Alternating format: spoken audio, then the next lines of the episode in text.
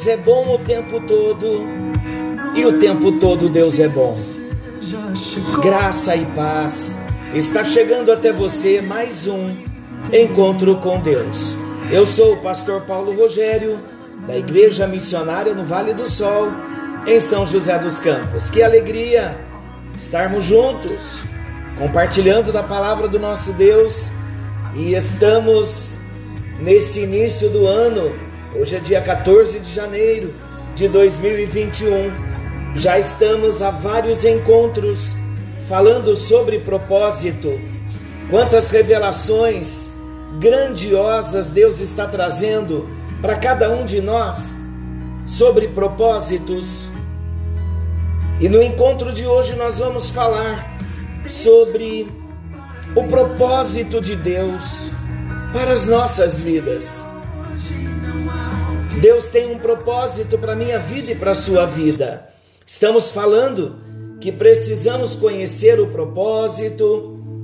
Já falamos do nosso alvo diário, com base em Romanos 8, 29, que nós fomos escolhidos, nós fomos predestinados para sermos segundo a imagem de Jesus. Então, esse é o nosso alvo principal. E no encontro de hoje, nós vamos falar sobre o propósito de Deus para as nossas vidas. Você já sabe, temos que manifestar a Jesus. Como vamos fazer isso? Qual é o propósito de Deus para nós? Esse é um dos assuntos que vive no centro da experiência cristã. Propósito de Deus. Quando nós reconhecemos Jesus como Senhor e Salvador das nossas vidas, nós desejamos saber qual é o propósito de Deus para a nossa vida. Então, assim que reconhecemos a Cristo, todos desejamos saber qual é o propósito, o propósito de Deus para a nossa vida. Isso sabe por que acontece? Porque tanto você quanto eu, ou qualquer outra pessoa que tem uma experiência com Jesus, quando se converte, diz assim: e agora? O que Deus quer de mim? Ou ainda, o que Deus quer que eu faça? Ou ainda outra pergunta: qual é o propósito pelo qual Ele me salvou? Você já parou para fazer essa pergunta? Você que é discípulo de Jesus, que já teve uma experiência com Ele, uma experiência de novo nascimento, você já perguntou para Ele o que o Senhor quer de mim? Ou o que o Senhor quer que eu faça? Ou ainda, qual é o propósito pelo qual o Senhor me salvou? Amados, buscarmos esse propósito é algo muito natural. E é assim porque nós não queremos nos sentir inúteis no reino de Deus. Desejamos estar incluídos em um propósito superior. Imagina comigo um trabalhador que no seu primeiro dia de trabalho não lhe apresentam coisa alguma para fazer e ele fica o dia inteiro olhando para o teto de uma sala. Isso acontece no primeiro dia, no segundo, no terceiro e assim prossegue. Quão profundo é o seu sentimento de inutilidade e baixa autoestima? Ficar parado e ocioso, sem saber o que fazer, não é natural do ser humano. Então, com isso, quando nos convertemos, não queremos ficar parados, ociosos. Precisamos saber qual o propósito pelo qual Ele nos salvou. Muitos procuram entender o propósito de Deus. Vamos ver como muitos procuram entender o propósito. Diversas pessoas dizem estar procurando entender qual o propósito de Deus e vivem tentando encontrar o propósito sem sem ao menos parar para ouvir Deus. Alguns tentam encontrar o propósito de Deus em algum lugar secreto, algo como que inalcançável. Outros agem como se o propósito de Deus estivesse perdido em algum lugar do universo. Eu tenho uma boa notícia para você. A boa notícia é que o propósito de Deus não está escondido. O propósito de Deus está bem à nossa frente. E é sobre isso que eu quero tratar um pouquinho agora. O que alguns pensam ser o propósito de Deus? Em primeiro lugar, alguns pensam que o propósito de Deus é um lugar obscuro, quase inalcançável, como se Deus estivesse escondido de nós e a única coisa que ele sabe fazer e dizer é: está quente ou está frio. Então, com um mapa nas suas mãos, você tenta achar o propósito de Deus em algum lugar, como quem procura um tesouro escondido, percorrendo ruas, atalhos. Será assim a revelação do propósito de Deus? Alguns pensam que o propósito de Deus está num lugar obscuro, quase inalcançável. Outros, alguma coisa indesejável. Olha o que alguns pensam. Por isso que muitos não querem se envolver com o propósito de Deus, porque alguns pensam que o propósito de Deus é a coisa mais indesejável do mundo. Alguns acreditam que o propósito de Deus é como uma dieta que você pode comer o que tiver gosto ruim. Se tem gosto ruim, então é da vontade de Deus. São aqueles que julgam que existem vítimas de Deus. Então o propósito de Deus parece ser tudo o que você não quer fazer. E Deus é aquele desmancha prazer. Então ele olha e diz: aquele ali está se divertindo muito, eu vou estragar a festa dele. Como se Deus quisesse tornar a vida sombria, dolorosa, triste, dura. Não, queridos, também esta não é a forma de buscarmos o propósito, e o propósito não é coisa indesejável. Outros buscam o propósito como se fosse um bilhete de loteria, em que apenas alguns ganham, e se você ganhar, se torna muito, muito abençoado. O problema é que a maioria nunca será sorteada.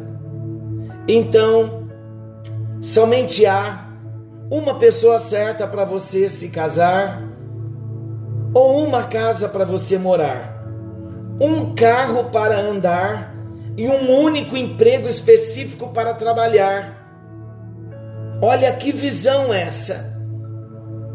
Então a pessoa se torna escrava, precisando passar a vida toda tentando ligar os pontos, pois se perder algum ponto, estará fora da estrada. Há pessoas que pensam e passam a vida toda tentando descobrir os códigos secretos de Deus e mesmo depois de encontrar o suposto propósito de Deus, as frequentes perguntas são: será que era essa a pessoa certa? Será que era essa a casa certa, o carro certo, o emprego certo? Amados, todas essas formas que eu acabei de relatar são formas humanas de buscarmos o propósito de Deus. Por que são formas humanas? Porque o foco está na realização da nossa própria vontade, dos nossos próprios desejos e, por que não dizer, dos nossos caprichos. Mas se as formas de buscar a vontade de Deus, que eu acabei de citar, estão equivocadas, por onde nós devemos começar? Sabe por onde nós devemos começar a buscar a vontade de Deus, o propósito de Deus? Nós devemos ter um desejo, um desejo ardente de fazer a vontade de Deus. Repita comigo: fazer a vontade de Deus. Olha, Davi fez esta oração.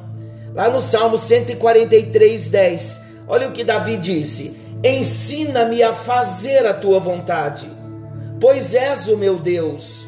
O teu espírito é bom, guie-me por terra plana. Observe comigo que Davi não disse: ensina-me a entender a tua vontade. Também ele não disse: ajuda-me a encontrar a tua vontade. Nem ele disse: revele-me a tua vontade. Mas Davi disse: ensina-me a fazer a tua vontade. Sabe por quê? Porque fazer a vontade de Deus não é uma questão de informação. Fazer a vontade de Deus é uma questão de obediência à própria vontade de Deus. Não foi uma questão de saber a vontade de Deus, mas uma, a questão é fazer a vontade de Deus. Eu pergunto: você está disposto a fazer a vontade de Deus? Sabe qual um dos nossos problemas? Nós queremos que Deus nos dê muitas explicações e Deus nem sempre nos dá explicações.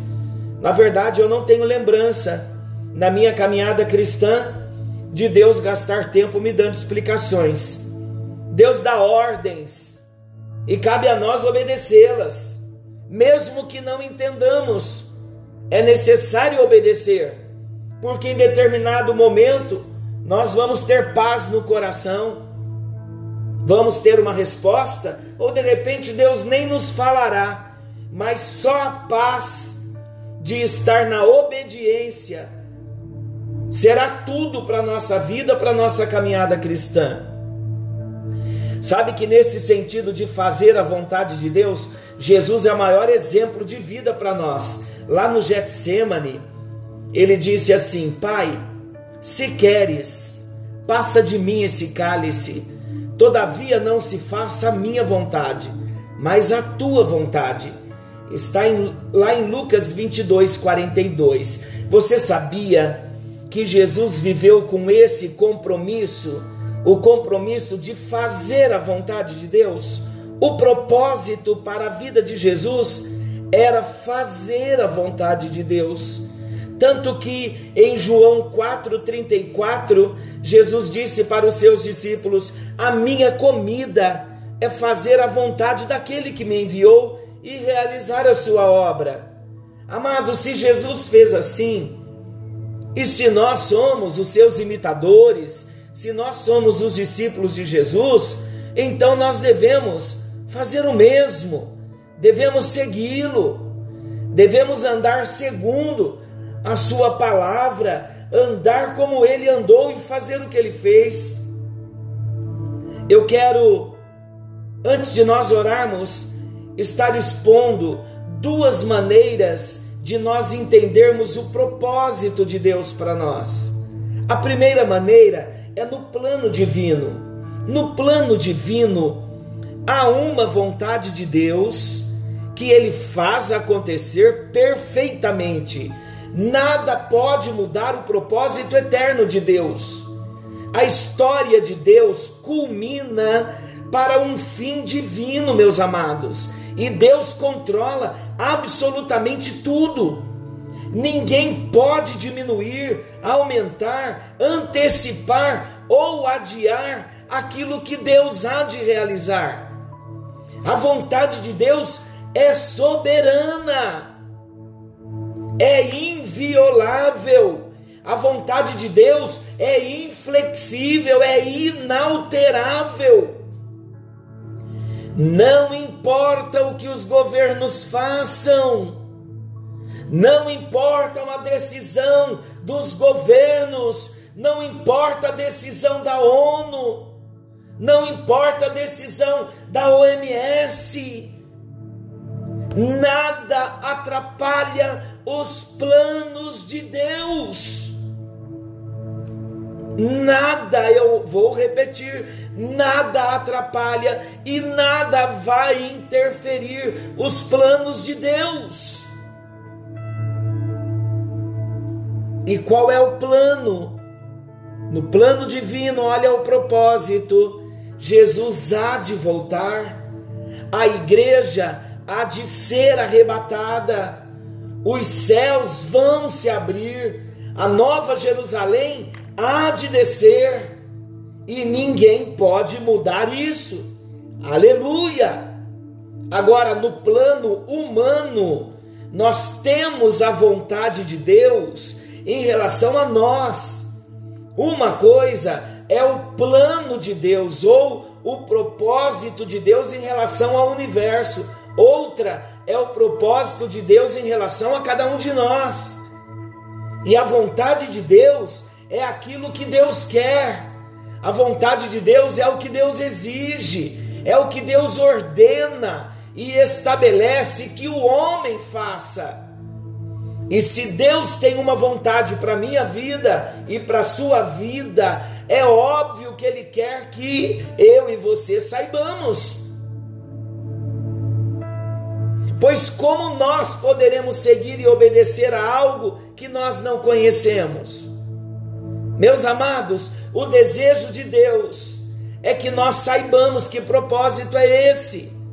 Ele não iria colocar isso obscuro, uma vez que Ele quer que nós o conheçamos.